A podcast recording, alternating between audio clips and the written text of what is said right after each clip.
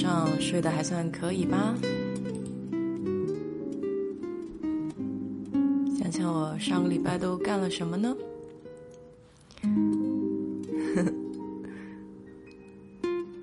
好像也没有干什么特别有意义的事情。不过把我的面包机给拿出来了，因为之前在超市里面买过一盒子蛋糕粉，就比较省事儿嘛。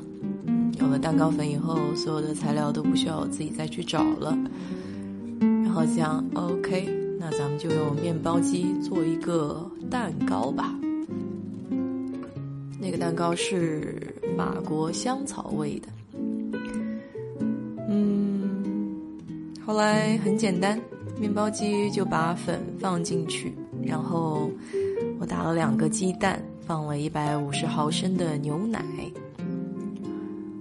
嗯，也不用放酵母，所以就还挺好。这些材料放齐了以后，大概花了四个小时的时间。其实蛋糕粉是不需要发酵的，但是我选择的那个模式还是法国面包。所以在那边等了一个多小时吧，发酵的时间。在那过程中呢，我放了葡萄干。可是这个葡萄干呢，因为在发酵的过程中就一直沉到了底下。啊，后来那个后来那个蛋糕做出来的时候，是所有的葡萄干都在那个蛋糕的下面。总体来说还是过甜了。美国的这个甜点呢，就是就是这样，就是糖实在是太多了，所以我现在只能硬着头皮把那个蛋糕慢慢给吃掉，就每天每天可能吃那么一小块吧。做出来的效果有点像国内的牛油蛋糕，对样子嘛，还是可以的。嗯，吃起来也像蛋糕的味道，就有点像这边的他们叫什么杯子蛋糕吧。就是 muffin 的那种味道，感觉还是挺好的。哎，就是过甜了，所以每天的糖摄入量还是要有限一点吧。嗯，好，欢迎大家。刚才自己在这边瞎瞎 murmur 了两句，就说上个礼拜用面包机做蛋糕的事情嘛。嗯，刚才有人正好也在问我炒股的事情。然后想，哎呀，股票这个东西真是我的一个盲区，呃，不是很懂啊。对于经济这方面，只能说股市有风险，入市需谨慎，同志们。国内的股票我没有炒过，然后这边的话，可能就用余钱有这么一两只股吧。但是怎么说呢？保护心脏为主，还是尽量少入股。不要炒了，基金可以看一看。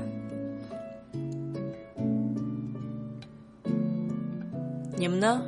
最近这个这个周怎么样？过得还好吗？上个礼拜也算比较短吧，感觉时间过得也很快。嗯，我们组里面有一个同事生病了。所以老板把他的工作就分配给了其他几个组员，我也拿到了一些。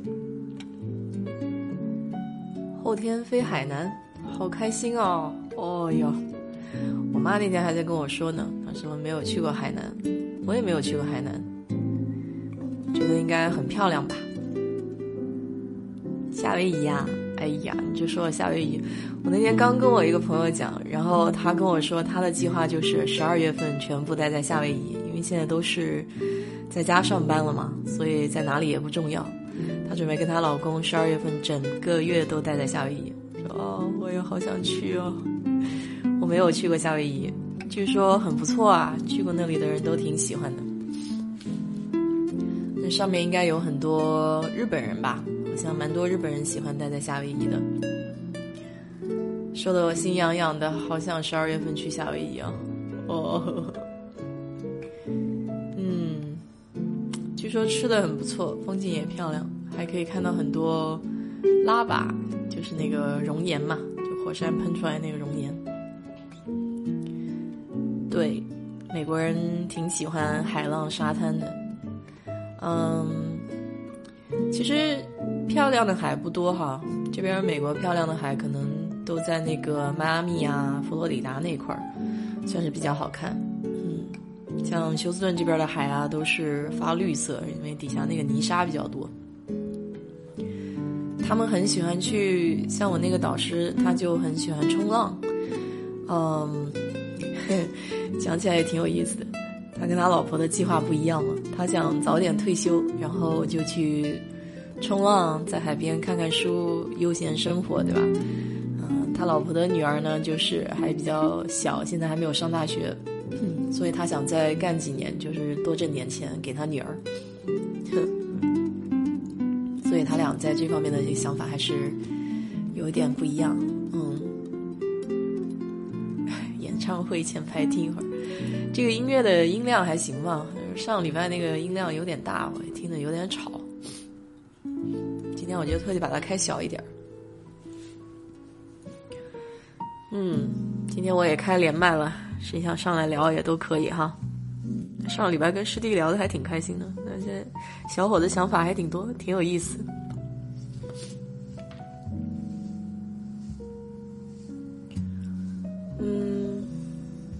想想看啊，干嘛了？呃，昨天到那个 City Center，就是我们这边儿就是你知道休斯顿都是比较空旷嘛，然后基本上都要开车到某一个那种 Plaza 大的那种广场里面才有地方可以走一走。那休斯顿这边有个叫 City Center 的地方，算是有上算是一个集中的商业区吧，有一些这种衣服店啊，有一些酒吧，然后有一些怎么说呢，就卖家居的这些东西，然后大家呢都喜欢到那边走一走、逛一逛。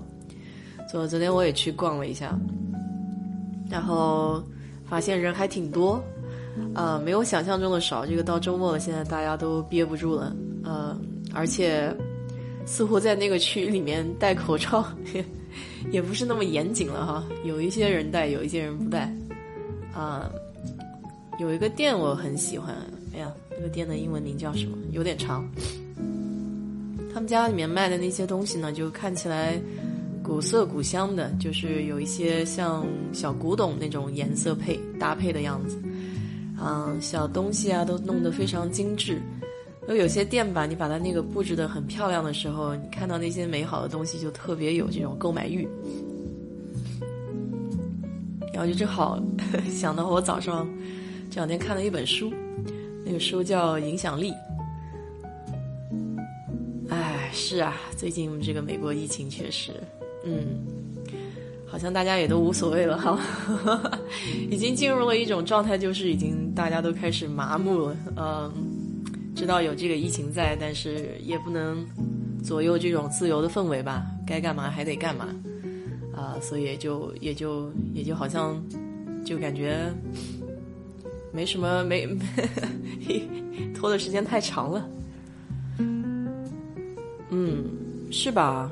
我现在就觉得他们有些人说这个开始变异了，有些人说这个嗯。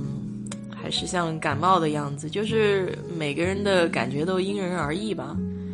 嗯，实际上我们不是我们组，但是我们我我身边有一个同事确实也得了这个，但是他这个男生嘛，身强力壮的，大概四十多岁，所以听起来就是像感冒那样。嗯，他倒没有太严重的这个反应，可能每个人的这个抵抗能力是不一样的。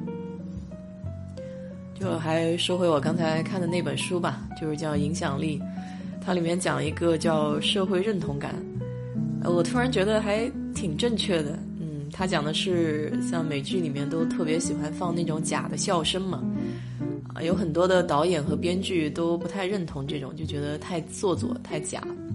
但是所有的这种监制和上层领导呢，都都特别强调必须要用这种罐头式的笑容。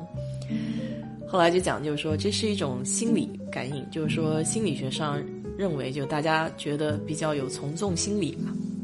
嗯，虽然某些点可能不太好笑，但是你如果放了那个笑声的话，某些时候你心理上就会觉得那个点很好笑。后来我就想了一下，嗯，我在买东西的时候，其实还蛮看重这个销量哈，还有这个有多少人评价。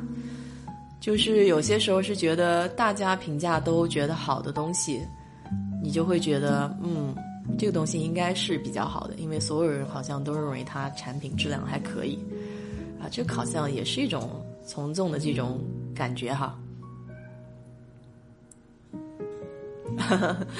我爱我家是现场真人秀是吧？其实我爱我家还挺好看的，我我挺喜欢的。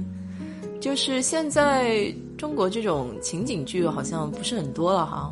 我小时候记得有这个《我爱我家》，然后还有叫什么《办公室的故事》。嗯，《办公室的故事》是不是情景剧？忘掉了。感觉这种情景剧现在不是很多。《非诚勿扰》都是假营销。对，现在不是说《非诚勿扰》那些故事都是假的吗？对，《Big Bang》是有的，《Big Bang》是情景剧。嗯，其实《非诚勿扰》也挺有意思，就是觉得以前一开始的时候看还觉得挺好玩的嘛，嗯，还觉得挺有意思的。啊，后来越看越看，他们说这个都是编剧给制造的这个效果呀什么，哎，突然一下就觉得好像没什么意思了。还有那个《爱情保卫战》，我不知道你们看不看。嗯，我有些时候会会挺喜欢看那个节目的，啊，有些时候觉得哦，这个故事是真的还是假的？嗯，反正可能他这种效果吧，就是反正有人看就行了，也不管他真的假的了。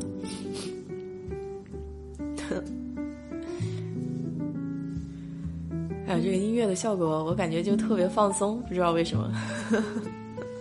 正好又是早上起来啊。还还处于那种朦朦胧胧的状态中。最近一段时间，哎，其实我昨天晚上还做梦啊，哎呀，老是梦到一些以前的人和事儿，还挺有意思。嗯，不知道你们有没有时候会梦到你们的叫什么 初中同学呀、高中同学呀？还有以前的男女朋友是吧？我以前听人讲，就是说梦里面如果梦到，呃，以前的人的话，是说明这个人开始渐渐淡忘你了。嗯，初恋啊，梦到过啊。呃，哎，不对啊，你怎么定义这个初恋？就初恋是说暗恋，还是说真正在一起的那种男女朋友？如果是暗恋的话，我好像梦到的比较少。暗恋就算，好吧，暗恋暗恋的话，那就从初中就开始了。嗯，初中有吧？嗯，初中的时候肯定梦到过吧？你如果说现在的话，肯定就没有了。嗯，讲起来好像我很久很久没见他了。他后来跟我们初中同学结婚了，嗯，两个人 OK，好像上一次上次见他是什么时候？可能也要有个十年了，嗯。讲讲暗恋的事，哎呀，你看你们多么的八卦，这么喜欢八卦。暗恋就好久了呀，暗恋就是上中学的时候，那时候还懵懵懂懂的，只是喜欢，对吧？然后有些时候喜欢的话。也不见得说是一个整体的概念，嗯，那个时候这个男生他写字很好看，然后个子又高，我比较喜欢个子高的人，嗯，他写了一手好字，初中吧，初中的时候对，嗯，初中时候是第一次感觉有那种还挺喜欢的，其实他就坐在我前面啊，我们离得还挺近。呵 呵所以经常也能说话干嘛的，也挺开心的。怎样的男孩子受欢迎啊？嗯，每个人喜欢的类型都不一样吧。每个人这叫萝卜青菜各有所爱。初中的时候嘛，就很简单，喜欢字写的漂亮的，然后个子长得高的，然后长相过得去就行了，然后。帅不帅好像没有太多的概念，你自己喜欢可能就是帅的。还有，打了个喷嚏。要求不高呀，对啊，那时候喜欢很简单呢。我现在也没有一个什么具体的这种要求在那边吧。嗯，我们后来还有写信呢。我上了大学以后吧，嗯，上了大学以后还有写信，但是为什么后来没有在一块儿？嘿，其实还挺有意思的。好像他有一次还是跟我讲了这个事情，我感觉，嗯，大学还是研究生时候，我已经我已经想不起来了。反正那个时候他还给我写信，好像还叠的这个千纸鹤呀，嗯，手还挺巧的，其实。对的，就是初中的时候觉得不漂亮的女生后来会变得好看。嗯，我们班就有。我们班那个有一个女生，原来是胖胖的，然后你也不觉得她好看。后来有一次我们初中同学聚会，那个女孩子当时出现的时候，我们都没认出她来，就真的太好看了。嗯，就一下子觉得哇，是你吗？长得也太不一样了。喝最漏的 T，写最长的信。笔友啊，嗯，现在没有了。但是其实其实我。没有笔友，我我应该说跟我写信的都是我同学，都是我认识的。嗯，我在上大学的时候特别喜欢写信，嗯，然后每一次那个什就是我们门口那个宿舍门口阿姨那边嘛，有信到的时候就特别特别的激动。嗯，我我初中跟看啊，我我我初中跟我高中喜欢的那个男生暗恋的那个男生有写过信，跟我初中暗恋的男生有写过信，然后有跟我。嗯，中学的好朋友就是闺蜜了，也算是闺蜜。就是我我俩关系比较好，然后一直也写信。我高中的两个女生跟我玩的比较好的，也一直在写信。所以那时候就每个星期特别盼信啊，就总是有那个络绎不绝的信进来，就好开心的。然后那时候不是还有那种信纸吗？呃，信纸和那个就是挑不同颜色的这种信纸哈。哎呀，就觉得。哎有点文艺范，有点文艺范。我现在在美国这边还看到有卖这种信纸呢，就是原来原来上学的时候用的那种，各式各样的。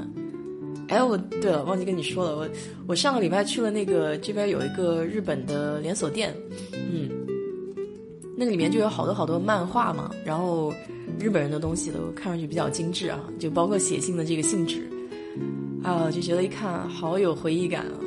那现在就觉得，哎，没有人在写信了，就觉得好遗憾啊。那时候看到人的字，感觉真的不一样。就是你写 email 这种电子的打字和手写的这种字，给人的这种感觉真的很不一样。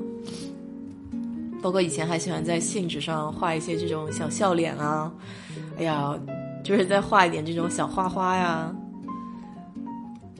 嗯。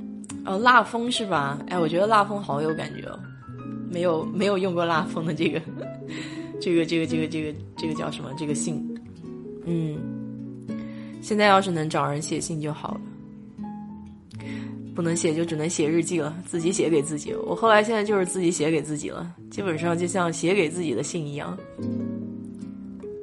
那天还有个朋友给我看他的弟弟给他从阿姆斯特丹那边寄过来的。嗯，叫什么？哎呀，那个叫什么卡的？嗯，明信片，明信片不是卡，说错了，对，就卡片一样的。以前还特别流行写明信片呢。对啊，就是嗯，我大学的同学后来是走到哪里，他都会给我寄一张明信片嘛。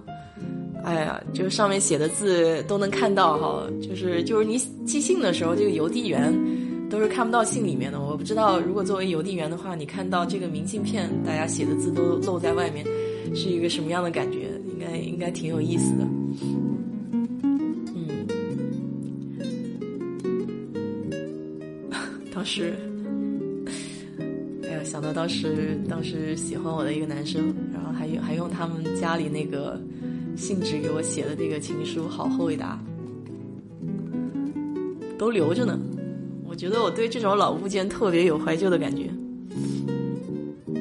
到西藏寄了很多哈，嗯，就还蛮有纪念意义的。主要大家都很想要那个邮戳嘛，嗯，就感觉特别好。情书的内容，情书的内容，哎呀，情书的内容无非就是，哎，不过他写的还挺文艺的，说实话，嗯，现在想起来，其实他能写那么多也挺不容易的。如果要我写的话，我不见得能写这么多。写的都是一些小细节吧，我觉得这个文笔，每个人的这个文笔还真是很不一样。就是对一件事物去描述，会用到不一样的这种词语，包括给他感触的某一个瞬间，嗯，比如说对笑容的描述哈，然后都都都觉得挺挺细节的，你自己其实都想不到啊，还还可以这么描述一个人的笑容，哎。有道理哦，主播不一定很美，但一定很耐看。我谢谢你。嗯，差不多，不少人这么评价的。其实就是看多看习惯了吧。就我觉得耐看就是这么回事儿。你你看习惯了，你就觉得也还可以。比如说那个，嗯，《风犬少年》那个男主角也是，我第一眼看到他，哇，怎么有人长得这么奇怪？哎，看着看着，然后觉得他，嗯，其实笑容也蛮耐看的。这个孩子看起来好像也挺不错的。情书在家呢，都记不起来了吧？你们有没有人给你们写过情书呀？其实我觉得情书这个 挺挺有意思的，嗯，就是现在回头去想想那段岁月的时候，还是蛮美好的。我大学的时候，所以为什么我讲，我说大学的时候能谈恋爱还是去谈个恋爱吧，感觉经历一下也挺好的，挺有意思。不管今后能不能在一块儿，但是至少你年岁渐长的时候，你回忆起那段岁月，还是不枉过嘛，是吧？特别是感情比较真挚的时候，尤其是在学校里面，所有的东西都那么纯粹。啊，不像上了社会以后有很多这种其他的东西牵牵绊绊。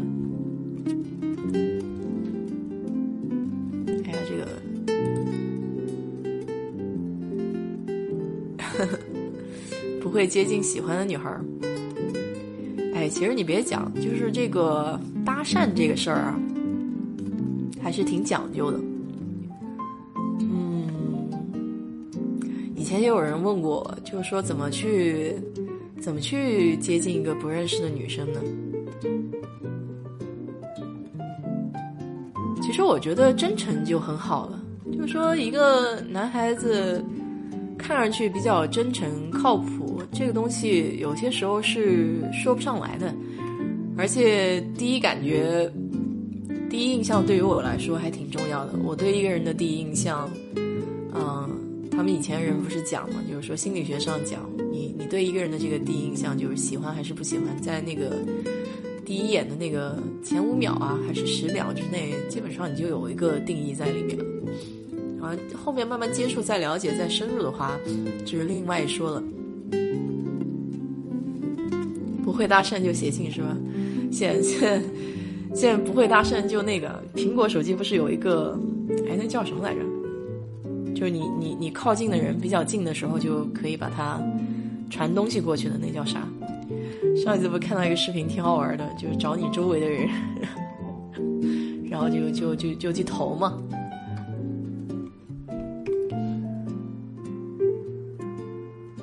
其实真诚一点，表达你的感觉就行了。比如说你你喜欢这个女生，你觉得她看上去挺好看的，你就。很真诚的走上去就讲一句，就是嗯，就是你好，然后就觉得我，我觉得你长得挺漂亮的，可不可以认识一下，做个朋友？这样真实的表述就好了吧？反正也没有被人搭讪过，哈哈哈哈是吧？好俗套哈。嗯其实套路是不是人家也能够识别出来呢？但是，嗯，看你们自己喽。那男孩子还是要大胆一点，主动一点吧。女孩子说耍流氓会吗？我觉得不会吧，看性格可能。那有些人就会觉得，哎，是吗？还一下都觉得自己还挺开心的，应该。还有人还有人这么说自己，应该挺高兴的吧？土味情话，嗯，你讲这个土味情话，我也想，对，看那个贾玲说那个相声说笑话，就觉得挺有意思。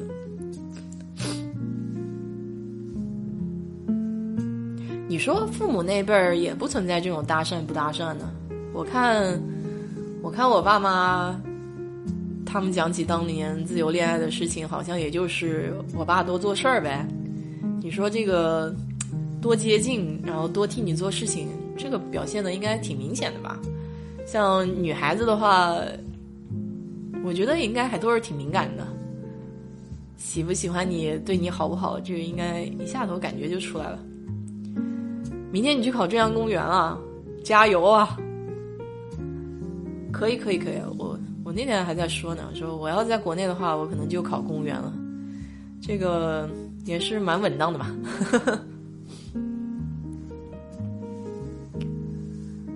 是吗？那你老婆很不错哎，还有人搭讪呢。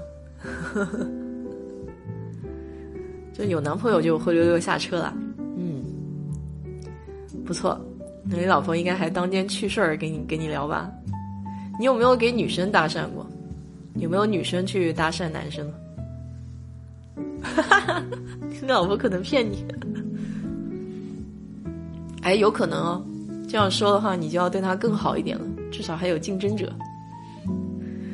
对啊，有时候这个东西还挺有效的，是吧？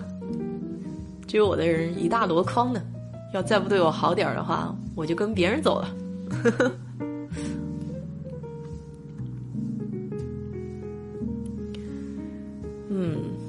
男生女生这个话题还真是永远都说不完呢。去师范大学跑步和同事打赌去搭讪，你赢了吗？你有没有上前跟别的女生？是吗？问电话号码不难，真的呀？那看来你自己也还可以哦。我觉得一般电话号码还是比较……哎，关键那个电话号码是真的假的？你有没有打过？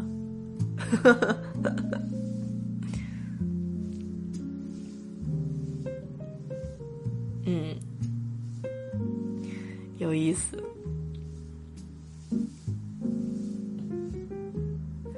你以前的对象？给你看追他的人发短信，哎呦，那对你真的是很信任啊。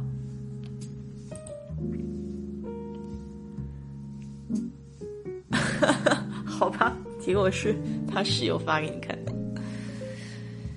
嗯，这些小事儿还真的挺多的。你要说有没有给搭讪过，好像。我在国内好像走在路上的时候有什么，哎，国内这种可能骗子也比较多，跑过来跟我说有没有意愿到他们那边去做模特儿，然后想啊，就我这样还做模特儿，有没有搞错？所以想骗子，不跟他联系。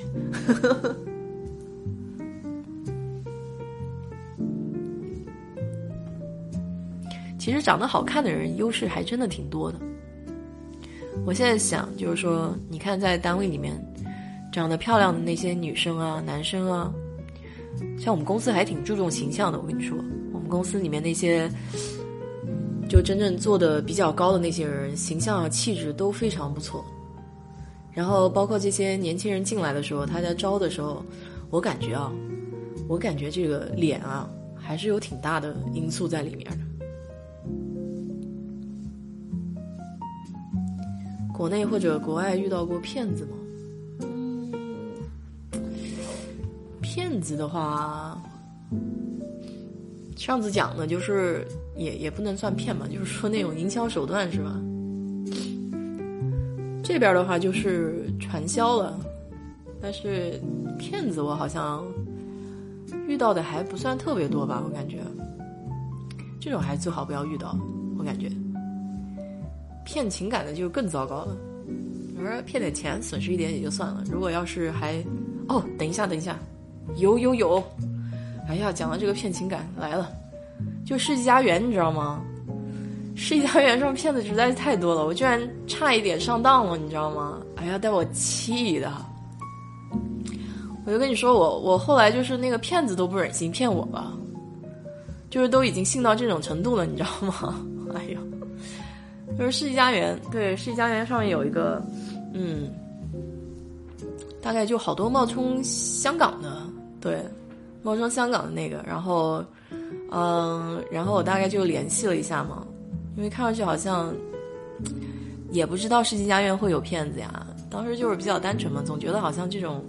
嗯，叫什么社交应用应该还是比较单纯的，因为美国这边相对还是相对还是比较实名制的哈。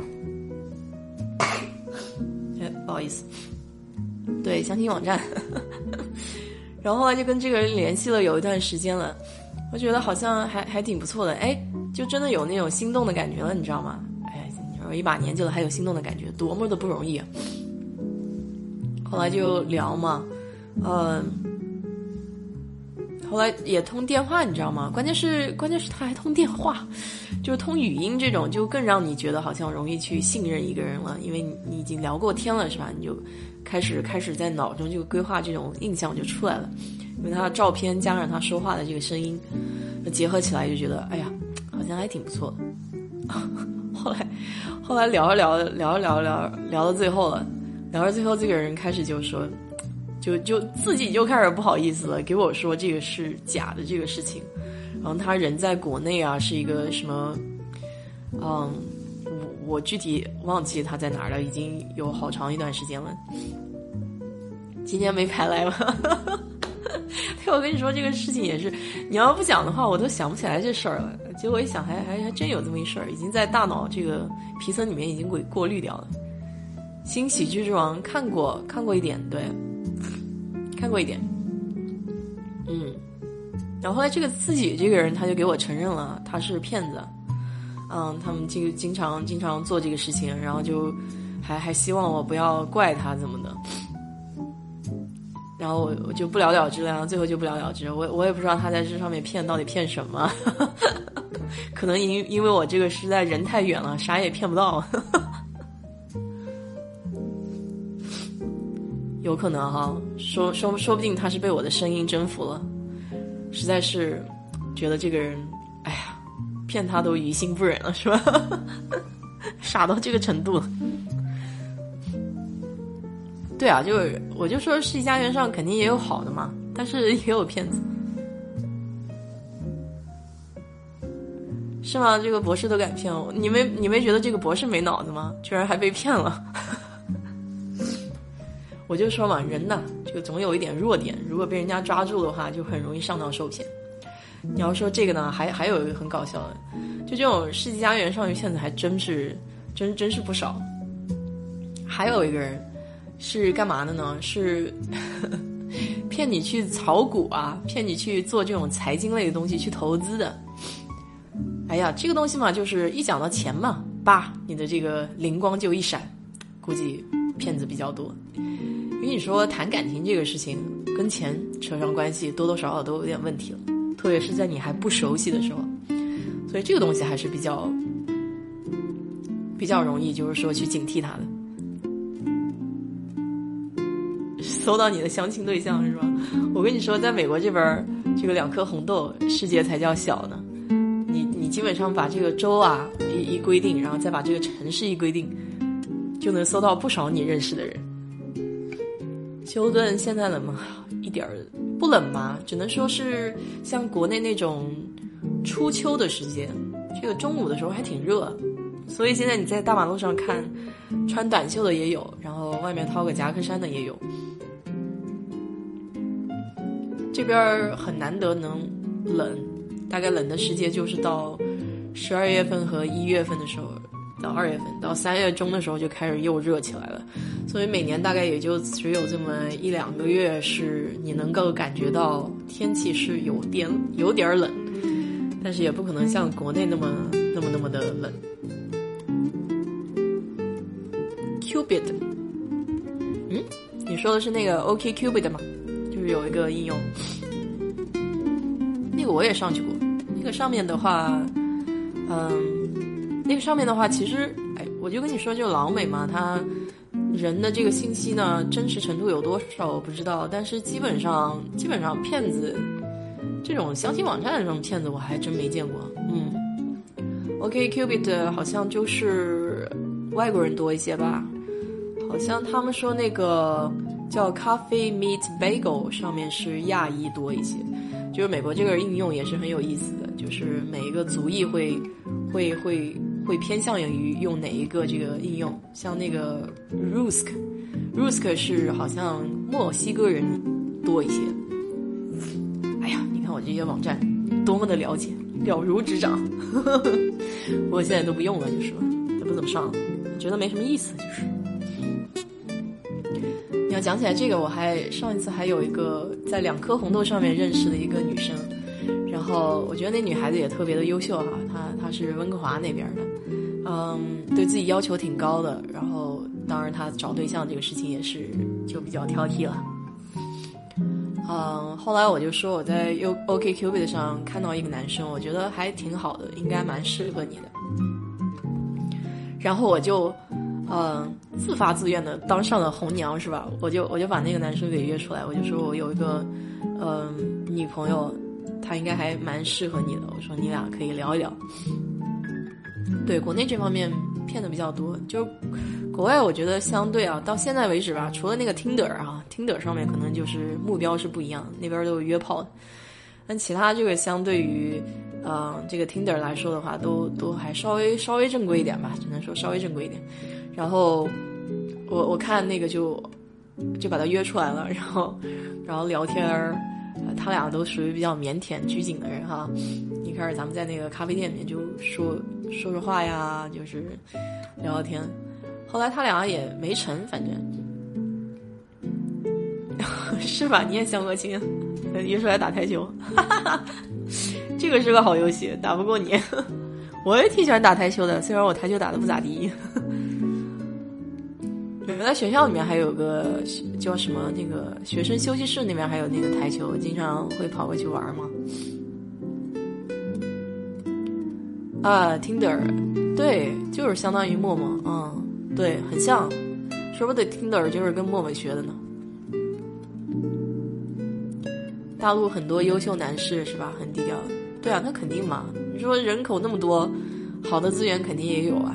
你像你像我这边回去的一个哥们儿就挺优秀的呀，那哥们儿现在在阿里吧，嗯，不知道做怎么样了，好久没联系了，也是单身。然后回国以前有一阵子联系的时候跟我说，就是每周除了上班，就是周末不停相亲。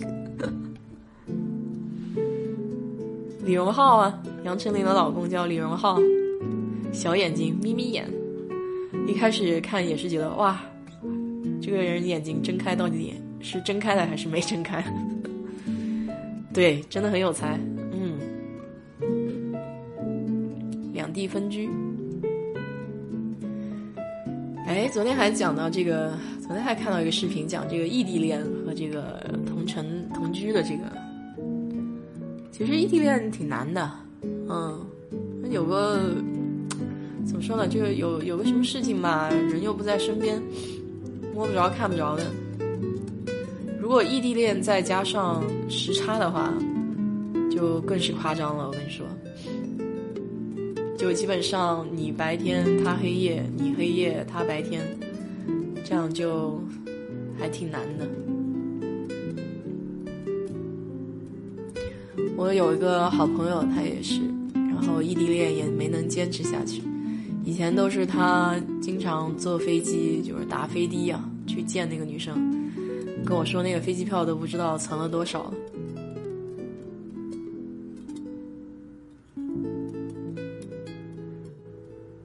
有有个老师是西北大学回来的，哦，出国前他老婆逼他领了证，那肯定喽，这肯定得有个保障嘛，对于女生来讲。我说那天看了一篇文章，讲那个女生跟那个男生谈了八年的恋爱，最后还是分手了。为什么呢？就是就是那个女孩子，你知道吗？就是到中间的时候总是想要结婚嘛。但那个男生在念研究生、念博士，他有自己的规划，嗯，他自己的规划里面没有这个女生。虽然他俩各方面其他都挺好的，生活中也没有什么矛盾，但是他就是到了八年的时候，那女孩子要求结婚，他还是不同意结婚，就是还是要去出国嘛。这个变数就比较大了。我觉得就是有些时候你谈恋爱谈的时间久了。还是得给别人一个承诺吧。这种情况我真的我身边还真遇到过。你像我初中有一个同学，他跟那个女孩子是小学同学，两个人谈恋爱也谈了有十年，十年啊，这什么概念？然后还是分了，然后结果没几个月，那个男生就跟另外一个女生结婚了，就是没认识多久吧，比他小个十来岁，就娶了。其实你说有时候结婚不就是一下子冲动的这个事情吗？你拖了十年这么久都没有结。下一代 A B C 也有同样的问题哈，嗯，会有吧？就是因为你以前人家也讲嘛，就是其实亚裔的女生倒不存在这些问题，因为总归还是在这个婚恋市场的食物链顶端，倒是男生确实是有点困难。呵 呵但是你足够优秀的话，我想也没什么太大问题吧。嗯，现在不还有很多的外国女生都愿意嫁到国内吗？当然不一定是老美了，可能我看的是那些乌克兰的女生呀，或者说就是可能俄罗斯的女生是吧？嫁给中国男的也挺多的，是吧？女生没想过熬过七年这样，男的要考博士。嗯。主要还是两个人在一块儿的时候有没有彼此的这个人生规划吧？有没有把你放在这个人生规划里面？如果没有的话，就尽早的、尽早的放手吧。感觉，感觉有时候你这个把人家女生拖这么久，也也也太伤人了。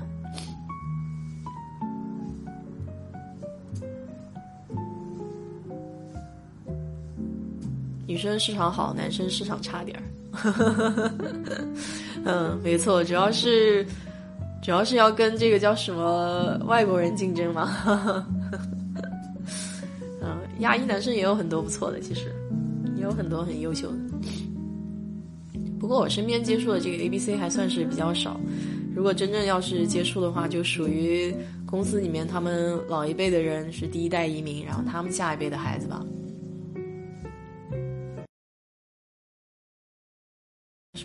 啊，有些时候不一定是这样。你看，我昨天看那个叶云台，啊，当然这个也是瞎扯的，历史上好像也不是这么回事儿。但是我们就就电视电视剧啊，讲这个韩德让和萧燕燕，啊，他俩不是最后被那个耶律皇帝给拆散了吗？那韩德让那个时候不就是一心想要帮助这个耶律复，就是登上这个新帝之位，所以就觉得萧燕燕总归是陪在身边的，啊，这个。等他这个大业完成之后，再去完成这个婚姻是吧？也不迟。结果老婆不就给别人抢了吗？是吧？有很多事情呢，他也不是按照你的规划来的。就当年可能你想是这么回事儿，但是临到那个头了，就有变数，包括你自己的心境啊也会变，大环境也会变，也是看个人的选择吧。我觉得，你像我有一个好朋友，他跟他老婆。当然是他老婆喜欢他多一些了。原来上大学的时候，那他家里人呢就觉得不门当户对，想要给他找其他门当户对的这个女生给他匹配，是吧？那你说，但凡要是，但凡要是有点犹豫的人，是不是也就算了，是吧？那这女生跟了他这么多年，良心上过不去吧，是吧？有点责任感的男的，那总归最后就扛着呗。最后就是他就不结婚，他也不跟别的女生相亲。啊，就家里人没办法了，他不就还是把老婆讨回来了吗？嗯，大业是浮云，家庭最重要。这个每个人看重的东西不一样。嗯，我的个人是觉得家庭最重要，当然是女生了哈。所以我就说，其实男生啊，还是要有点担待，有点责任感。这个东西，所以说现在为什么说找对象的时候，长相这种东西都是浮云了？当然你自己看的舒服就行了。嗯。这个责任感和担当，我觉得还是一个男生必要的。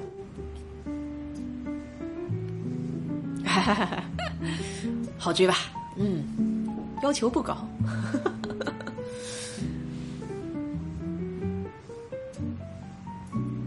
哈，男女配像田忌赛马还，哎，还真有点像哎，真是。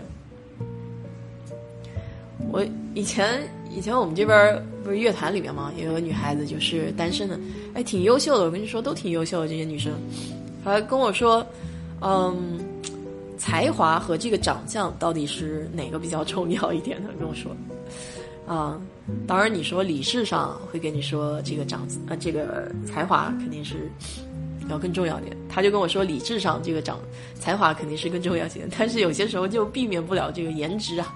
说就是长得这个好看，就一下就被吸引住了。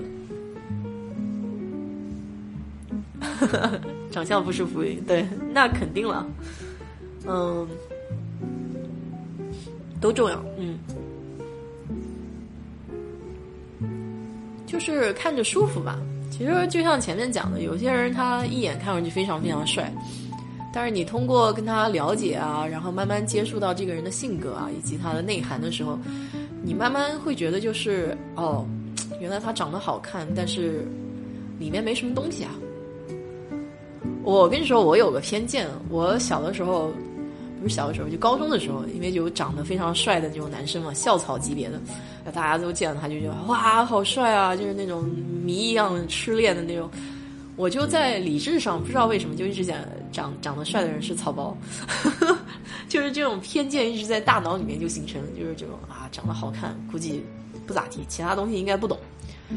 但是但是也确实有这样的人，就是确实长得好看，然后他又非常有内涵的，就有一个女生不就是这样吗？就是她女博士，她长得那个卡哇伊，就像那个日本的那个动漫的那些女生一样，还特别有才学，还特别有有叫什么智慧在里面。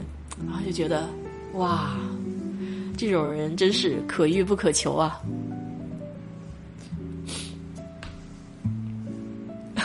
是吧？校草混最后混的老粗。我觉得他们长得好看的人呢，有些时候可能是从小就会觉得，嗯，有一点自恋情绪在里面吧。不管怎么样，因为长得好看，走哪儿都容易被开绿灯嘛，就是大家都会给他一些便利啊什么的。其实我妈长得挺好看的，所以我妈因为好看，其实也也也是也是有很多便利的。但是，但是我却没有遗传我妈好看。哎呀，我觉得妈，你这个基因没有人继承啊，太可惜了。呵呵呵你从小喜欢学习成绩好的哈？嗯，我觉得学习成绩好的也挺也挺令人欣赏的。我喜欢 nerdy 一点的，不知道为什么，好像这个这个这个感觉好像从中学的时候就有了。我以前可能也讲过，喜欢那种大智若愚型的，啊，就是就我我高中喜欢的那个男生就是有一点这样，就是他一般不说话嘛，一说话就觉得一语中的，一鸣惊人这种感觉，就觉得哇，好厉害。啊，故事 FM 有个女的被骗婚了，哈，现在确实是，事实证明，女生说看上的都是 gay，嗯，他们确实很好看呢，真的不骗你，而且而且而且他们又很注意对自己的这个保养啊什么的，啊，其实也确实确实容易比较容易让人吸引过去吧，嗯，包括抖音上面，昨天我看了一个视频，有一个。男生撩头发的一个视频啊，他最近不是有一个撩头发的一个动作吗？哎呀，那个视频我可能来回看了有个五遍吧。这个好看的颜值确实挺吸引人的。这个虽然拥有不了，但是看一看总是可以的嘛。BigBang 里面的印度人啊，那那个不行，那个不是那个是真的有点儿。嗯怎么说呢？可能对印度人无感吧，换一个人那种状态，说不定也就喜欢了。我觉得 Sheldon 很好啊，Sheldon 就是很可爱嘛。啊，对啊，对啊，逆向思维，花花心思整天油头粉面，肯定没空上进了。嗯，哎，其实你说上进这个概念也挺有意思的。你要是跟我爸妈提的话，他们就会觉得啊，一个人其他的方面不重要，哪怕你现在穷也不重要，但是只要你有一颗上进的心就行了。但我有时候就觉得，嗯，我自己好像就是一直往前奔的一个人。如果另外一方也是一直往前奔的话，会不会奔着奔着就散了？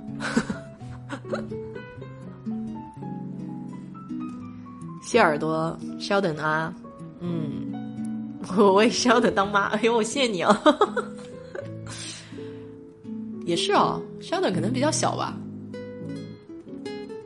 好像是小一点儿，谁说年龄是问题了，对吧？咱们要用现代这种比较开放的思维嘛。当然了，肯定肯定你你婆婆肯定是不愿意啊，所以我现在现在有些时候看到姐弟恋，我确实也觉得能坚持下来的人真不容易啊。哎，是谁跟我说的？他同学哦，对对对，好像是我一个朋友，他跟我说他同学以前上学的时候喜欢他老师嘛，然后你知道吗？他长大了，他真的回去娶了他老师，是不是很很励志的一个故事？就是喜欢的，就是喜欢，一直也会念念不忘，必有反响，是吧？谢贤跟 Coco 分手啊，这不是好久的事儿吗？其实，其实我觉得他讲的有道理啊。他其实可能也是为他小女友考虑嘛，毕竟是分，毕竟是年龄差距太大了，他总要为他考虑吧，是吧？你老师就嫁给老师了。以前不是说，哦，OK，想起来是师生恋不行。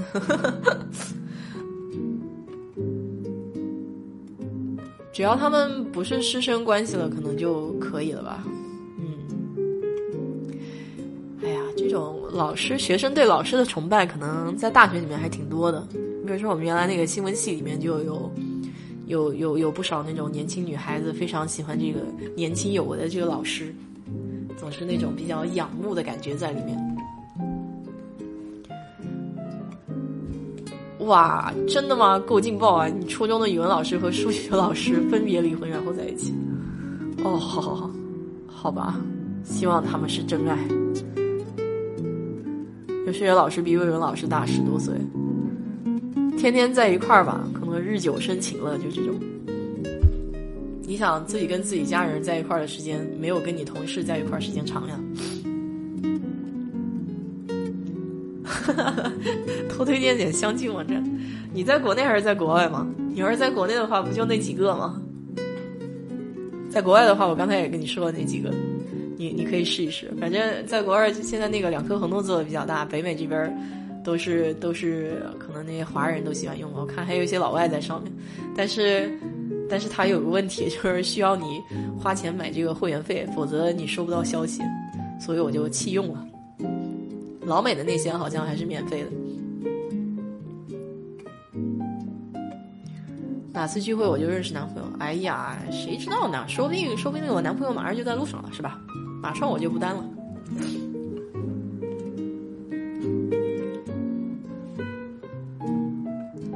潜意识里面排斥相亲网站哈，哎，就是目的性太强了嘛，有些时候。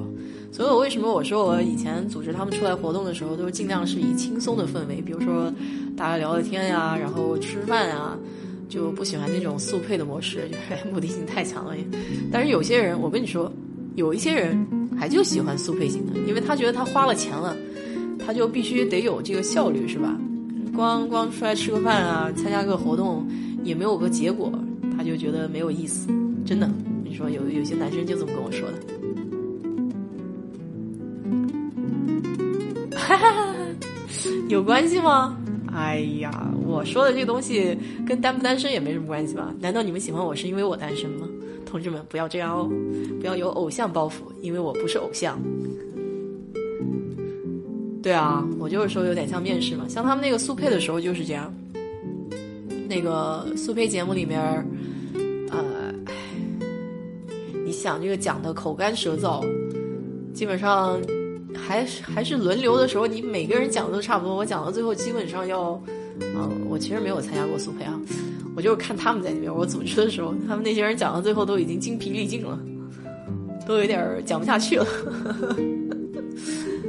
嗯，还不如我的乐队，就是你参加一些这种兴趣爱好的社团啊，跟朋友在一起聊聊天，还开心一点，多好，是吧？国内的资源还是很多的啦。哎，有道理哎！哎呀，我跟你太像了，跟相亲的最后都成了哥们儿。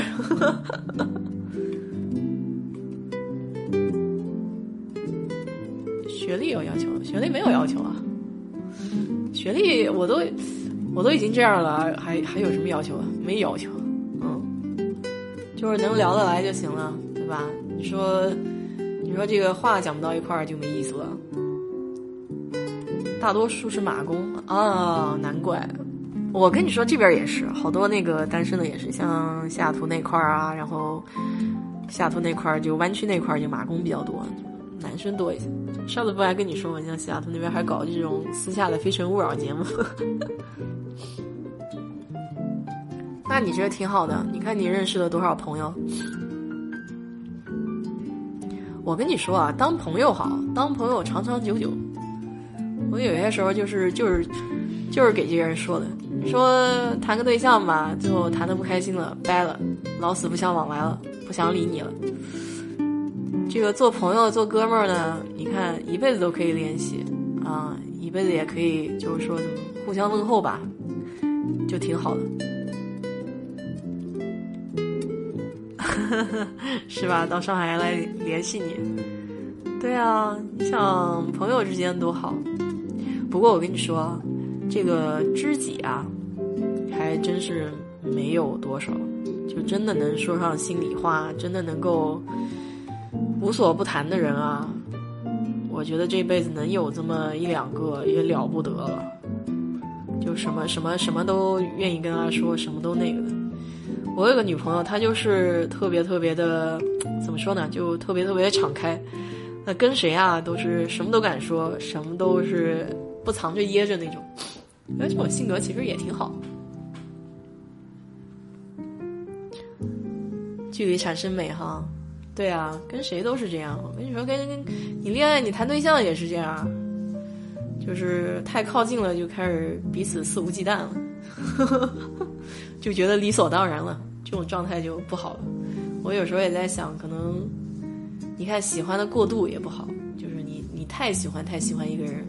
就失去自我了也不好，那种状态也是让你就没法控制自己的七情六欲了，就是所有的喜怒哀乐都被人一个人牵着，那种感觉也挺痛苦的。倒是，所以所以人家说古人说的相敬如宾啊，举案齐眉是吧？有些时候这种这种平淡中的真挚，是不是也是不失为一种幸福啊？嗯，我就觉得有些时候太近了，以后就会忘乎所以了。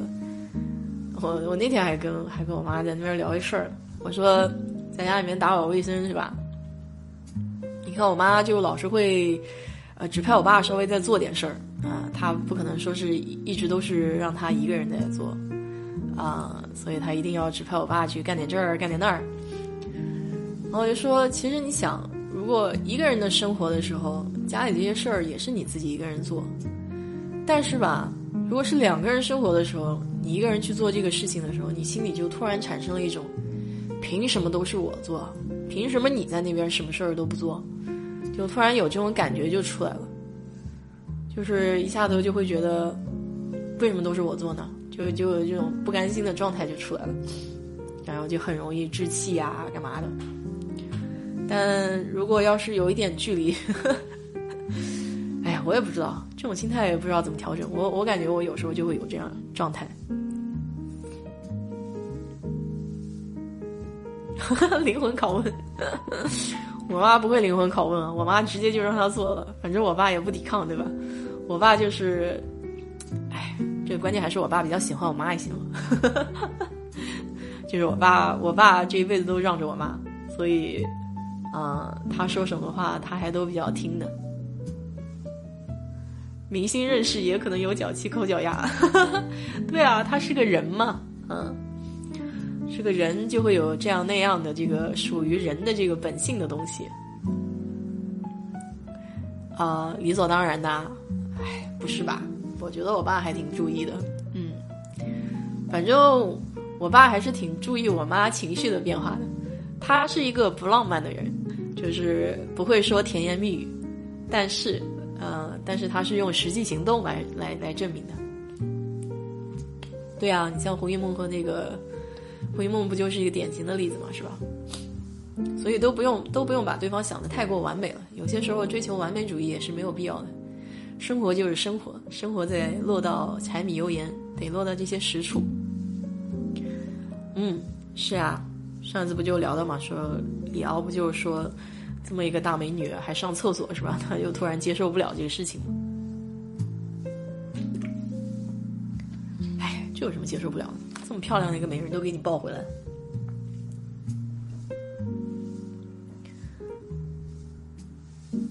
所以爱人之余还要爱自己，这是这是一句实话。就是说，你如果都不真爱自己的话，可能也很难让别人去爱你吧。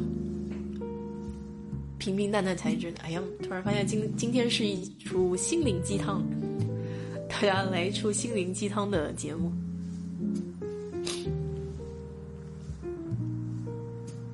我那个小兄弟啊，也是啊，就是有些时候我们讨论这个情感问题，也是也是也是也是在聊这些事情啊。有些时候就是缘分没有到吧，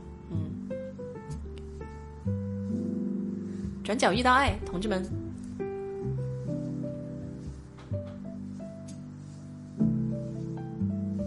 不过以前有个女朋友说，就是，哎，她跟我说了一条是什么来着？大概意思就是说，如果你要是找一个人的话，嗯，你得找一个善良的。音乐啊，不是喜马拉雅，油管上面的啊，油管上面有这种咖啡馆的这种背景音乐，就是比较休闲一点的，然后我觉得听起来也比较舒服嘛，感觉比较放松一些。因为 QQ 音乐，QQ 音乐需要那个叫什么 VPN，我需要翻墙才能听。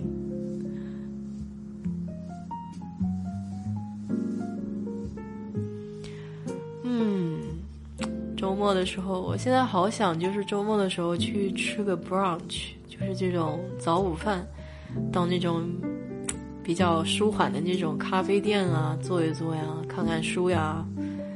哎觉得挺惬意的，晒晒太阳。有人说婚姻就是两傻，都傻，比例配。对啊，我妈的俗话就是说一块馒头搭块糕。这句歌词好，嗯，在眼里没啥好，可就是别人取代不了。鬼迷心窍吗？那首歌很好听哦。哎呀，我觉得今天节目的结尾曲，我想用这首歌，多好呀！其实还是好多老歌哈。我觉得李宗盛这个人真的挺会写歌的。这些歌词你在年纪小的时候，你听听不出来什么，真的是要等你那个叫什么经历一些事情了以后，你再去听，才真的很有感触。那歌词写的真是好。我记得小时候好像还有不少人喜欢抄歌词吧，很多人喜欢把他这个歌词抄在这个小本本上。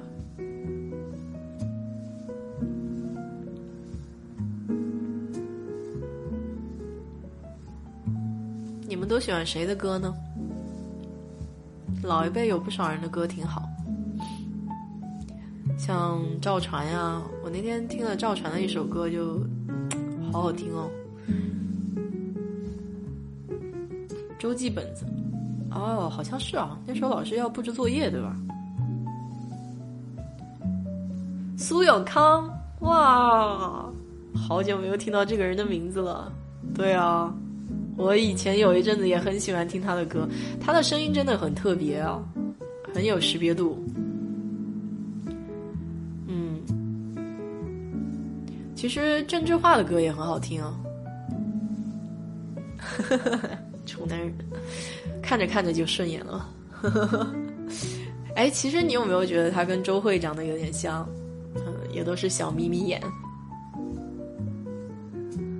我表弟啊，我表弟也是这种小眯眯眼，然后那个那个眼睛眯起来一条缝，笑起来很好看。不过我小舅老是会说小眼聚光，小眼睛看的聚光，顺便表扬一下他们。其实单眼皮的人还挺有特色的，就是单眼皮的人好像还怎么说呢，很有韵味儿。有些时候你有没有觉得？现在还有出来吗？他孙永康现在还有出来吗？好像已经好久没有听到这个人的消息了。包括他们老一辈，像张信哲呀，好像张信哲现在是不是还参加？你也是小眼睛吗？你也是单眼皮吗？嗯，真的挺有韵味的，我觉得。张信哲，张信哲好像现在还有参加这种音乐节目吧？好像做导师啊这些。我妈就不喜欢听这些歌，我妈说这些。嗯，流行歌曲女力女女气啊，叫就是她觉得不好听，她喜欢听老歌了，什么一条大河。那天那天那天，我爸在家里面还是还在一直放着这些歌呢。那天 啊，说话的时候，哇，真的吗？喊你杜鹃，那真是太有气质了。杜鹃很有气质哦，嗯。那种高冷的气质很难接近，很不错的。他以前是不是跳舞的？我现在觉得好像跳舞真的能让人的这个气质有很大的一个变化。这抖音上有个小胖胖胖的一个小女孩也是，就是她那个现在视频很火呀，就跳那个叫什么 Tango 还是那个伦巴，搞不清楚了，就特别激情澎湃的那个舞蹈，呃，小胖丫头。就跳舞了以后，觉得气质一下子我就升起来了，不一样了。以前有一阵子经常坚持跳那个健身操啊，也是那种啊叫什么？这边这边叫 Zumba 吧。好像跳了一段时间以后，人的这个精神气确实要好不少，然后整个脸呀也小了一圈，啊没有那么嘟嘟囔囔了。拉丁舞是吧？啊，我有在奥斯汀的一个一个女生，她就是现在一直在学拉丁舞，还去参加比赛啊什么的。靡靡之音，没错，这不是以前那个黄家驹说的吗？说张学友唱的歌都是靡靡之音，没有没有没有那个叫什么，没有正能量。哎，其实其实也还行吧，我觉得张学友歌还是挺好听的。一代歌神呢，黄家驹的歌当然也好听了，代表不一样的东西嘛。但是你别说啊，就这种流行歌曲，情情爱爱的，就是很多人喜欢听哈。然后再老一点的，我以前喜欢唱那个《心雨》，我勒个去，每年每年这个家庭聚会的时候，这个《心语》是必点的这个 KTV 歌单。我小舅特别爱唱这个。张柏芝，不是啊，就是那个毛宁和杨钰莹吧？黄安的《新鸳鸯蝴蝶梦》是吧？这个年龄暴露的妥妥的。哎，我问你们，你们记不记得小时候动画片的歌曲啊？就是那个什么小龙人啊，然后还有那个叫什么笨笨汽车。花仙子这些歌曲，现在好像也没人提了。那抖音上面有一些这种复古怀旧的八十年代的东西，觉得看起来好有感触。海尔兄弟，哎，海尔兄弟，我我确实没怎么看过。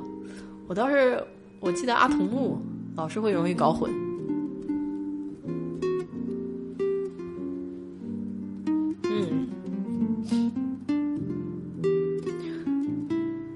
昨天吃了一个炸薯条，就是那个薯条上面放上那种辣酱，然后再放上芝士，嗯，再放上那个叫什么，美国这边叫 sour cream，就是那种，哎呀，应该怎么翻译？就是那种酸酸有点酸酸的那种白颜色的那个 cream 嘛，就是奶油一样的那个东西，酸奶油可能，嗯，这么翻嘛，就是。放在放在那上面把它拌一下，就觉得，哎，确实还不错呀，感觉薯条又进入了下一个这个阶段了。嗯，就是最近这个脱口秀节目也比较火，我在看那个李雪琴呢。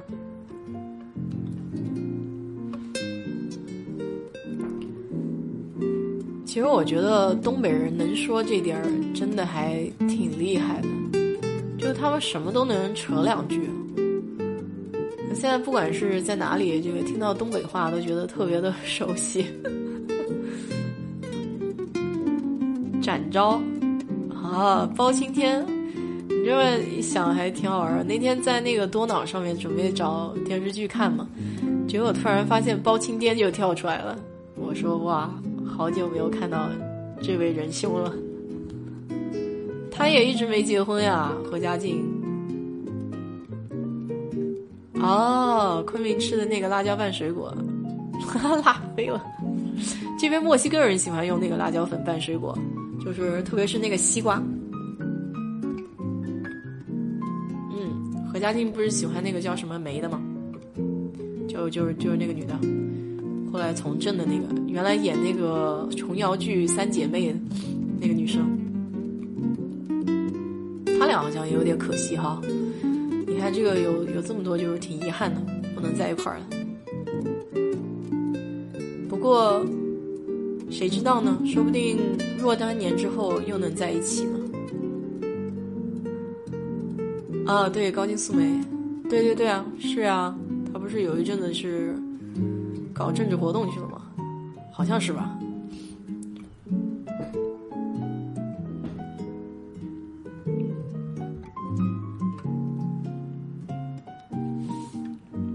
马上我们这边要到感恩节买买买的状态了。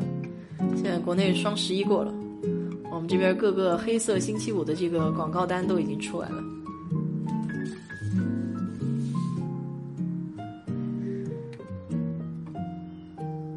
但是今年没有钱买了，哦，啊，没有钱的日子好痛苦啊！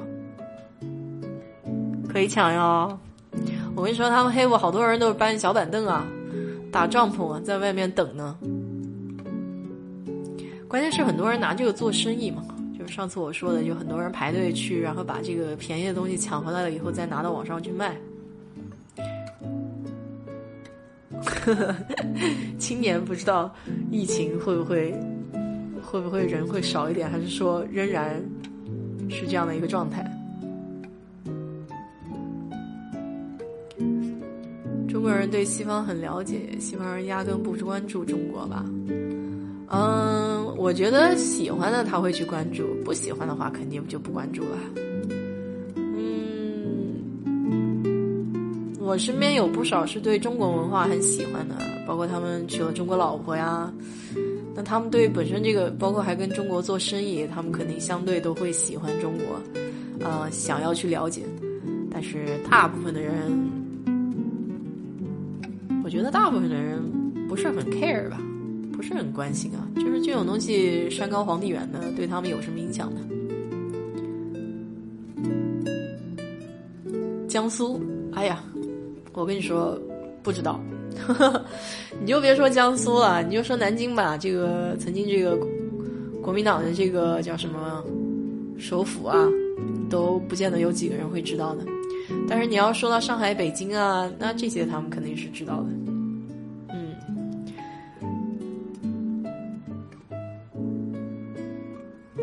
所以说，哎，就是，所以说，你说这个文化同化这件事情，像英语，英语这个全世界通用的一个语言，我们从小就开始学了，有几个老外从小开始学中文的，对吧？当然，现在是有越来越多的人愿意去接触中国了。相对于我小时候来说的话，再早一些时间，就像以前说的，好像只有大山会说中文。当时觉得好像老外都不会说中文，中文是一个多么难的一个语言。但是你现在再看看抖音上，那么多的外国人还说方言，说的比我说的还溜。嗯，对啊。所以知彼百战不百胜，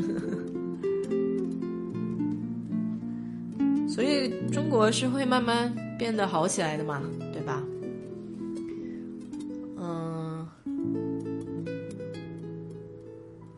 美国这个地方嘛，毕竟它原来是世界第一大国，所以它人民有这种自发的这种骄傲啊和自恋的这种感觉是很正常的一件事情，对。没错，来日方长，有的是时间的，慢慢熬。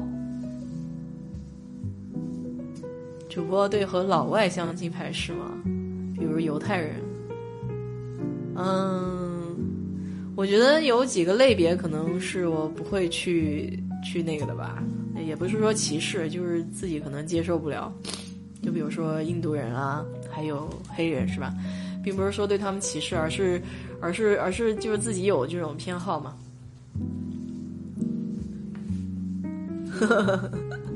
对啊，就是有些东西你还是得自己舒服才行，是吧？你你你看的不舒服，你就没办法谈到这方面的事情了。就是你的思想就有一个框子，你是没法没没法走出这个框子的。但我身边我也看到有中国女孩嫁给黑人，也也看到就是比如说抖音上面也有人说是嫁给印度人这种样，也都有。他们能接受得了那是他们对吧？那我自己的话，我可能还突破不了这个局限吧。嗯，和奥巴马一样，那那也也也不行，没办法。犹太人真的，嗯，我就跟你说那个推荐的屋顶上小提琴那个嘛，我看了一下，还真是很像，非常像，就是包括他们，嗯，生活中的一些习惯呀，然后思想上一些固有的这种传统观念，跟老老的这个中国传统还挺接近的。呃，我那个荷兰朋友娶的就是犹太老婆呀。呵 呵 其实犹太人有些时候已经看不大出来了吧？就是我有些时候很难区分他们跟别别的类别的这个呃样子。嗯，但是他们还保有自己的那个信仰，就是对于信仰这一方面还是管的比较严的，就是。像他跟他就我这个朋友，他荷兰人和他老婆嘛，他跟我聊的时候，他最大的问题就不能触碰的敏感话题就是信仰。嗯，他老婆是坚持要让他姑娘去信这个犹太教的嘛，他后来就不管这个事儿了，因为他自己是个无神论嘛，他搞这个自然科学的，他也不是基督，他也不是其他的，他自己就像我们搞自然科学的这些人都是无神论的。所以他也就算了，不想在家庭的这个问题上产生那么大冲突。但是我跟他聊这个婚姻问题方面的时候，他给我最大的感触就是说，一定要把信仰这个问题要放在台面上，要想清楚。嗯，嗯，对，包括穆斯林也是，嗯嗯，穆斯林也是这样。你像他们，我以前不是说过吗？我。实验室里面一个小哥哥跟他那个女朋友是，算是穆斯林的这个第二或者第三代移民了吧？那他就是个美国人，他没穆斯林说不能喝酒，哎，他他还是照喝。但是但是他会去跟家里人做礼拜啊，或者到时间啊，他会做这种形式性的东西。然后包括你要跟他结婚的话，你也必须要加入这个穆斯林教。呃，当然他自己是美国人嘛，他自己信的是基督教，或者说家里传统的天主教这种。那我老师是个无神论，我老师就给他说，就是没有必要为别人去放弃自己的这个一些原则性的东西，啊哈，最后他俩就分了，就就没有在一块儿。后来有一个白人男的就娶了她呀，就入了入了穆斯林教啊，一个一个商人。哎，所以也看吧，啊，去教堂走走，我我觉得。我尊重他们的信仰，但是，哎哎，你想这个，我还我还想到好笑的事情，在那个 OKCupid 上有一个相亲网站上，有一个有一个白人就联系我的嘛，然后后来他就问了我信仰这个问题，他问我信不信基督，嗯，我说不好意思，不信，然后但是我尊重你信，是吧？然后后来这个人就讲啊，不不不信就算了，不信就咱们就不要联系了，因为觉得信仰很重要。后来过了好久好久啊。最起码有个大半年的时间，他突然有一天又在这个网站上找我了，啊，他说就是我觉得吧，咱们还是应该认识一下。然后我就觉得，嗯，信仰不重要了吗？这个信仰已经不是必要条件了吗？啊，对啊，对啊，他老婆，对，他老婆是他们是星期对周六是安息日嘛，会过的，嗯，就犹太人对这方面还挺讲究。我来在达拉斯的时候，看到他们那个周六的时候，大家都穿戴非常整齐，去那个教堂，戴小帽子，自己无神论，接受自己老新教，却劝你学生了。对，因为我觉得可能是有个限度的吧，在他的思想里面，就是天主教或者基督教的话，还是可以接受的。那穆斯林的教规呢，是很严的。就穆斯林的，如如果你去看一下穆斯林的教义，或者说他那个遵守的遵守的那些条款的话，可能会比天主教和基督教要更加严格一些。呃，比如说他到一定时间是不是要做那个，就朝一个方向要拜啊，就是啥事儿都不能干。啊，就包括你在上班的时候也是这样，就到那个时间你得跪下来啊，就是拜啊这种东西。啊。具体我也不是很了解啊。其实我觉得宗教信仰这个东西确实应该要去了解一下。咱是说自己不信，但是可以去了解一下这方面的知识，我觉得还是挺有意思的。对啊，就是就是这个意思嘛，就是，呃，德州大部分人都是基督教，就德州这边大部分人都是信基督的，嗯。然后很多越南人是信这个天主教。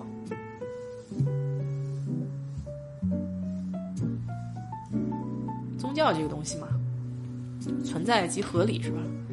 啊，存在总归是有它的历史因素在里面，也不用过于的真教。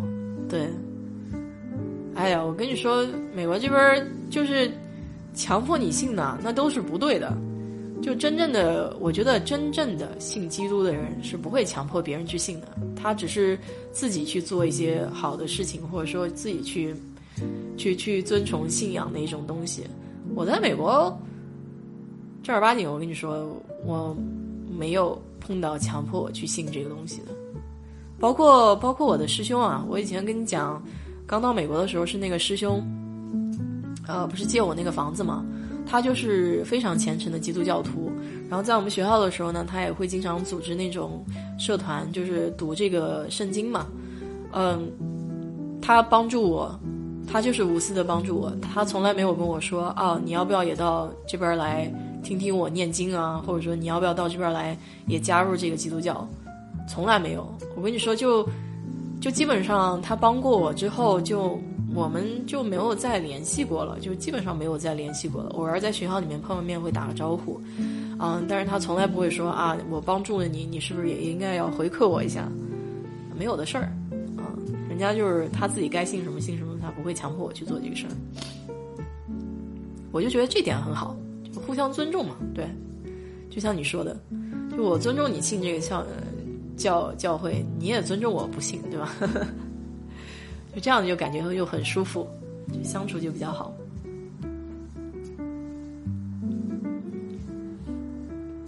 嗯，哎呀，待会儿还得去趟银行。国内，我奶奶后来信了基督教，但是她当时信的话，是因为，呃，年纪大了嘛，有人跟她说信这个教会减轻痛苦啊，然后信教的话会被救赎啊，所以她就到最后是非常非常相信这个的。对啊，就是不管你信佛也好，信基督也好，都是有所求嘛，希望得到一个保佑，对吧？这种都无可厚非了，其实。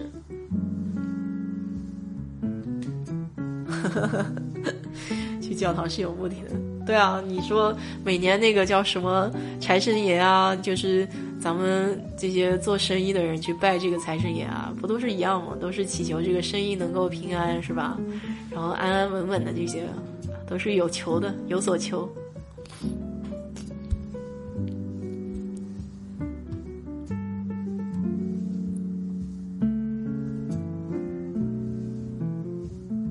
己觉得舒服就好了，不管是什么样的一种状态。哎呀，我来看看吧，我来找一下那个我喜欢听的歌。咱们今天可能就聊到这儿吧，也不早了，大概也是你们那边得十一点半了吧。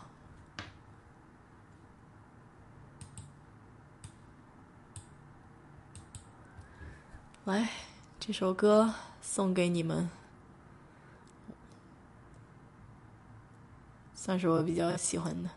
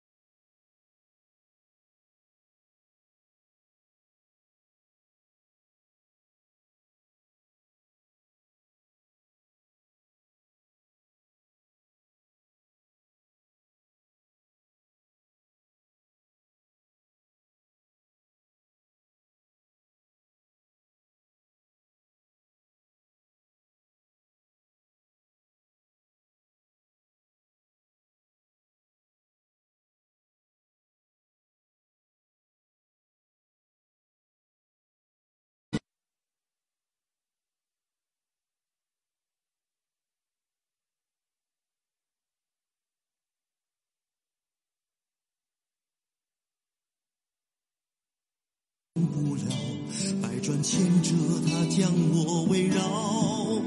有人问我，你究竟是哪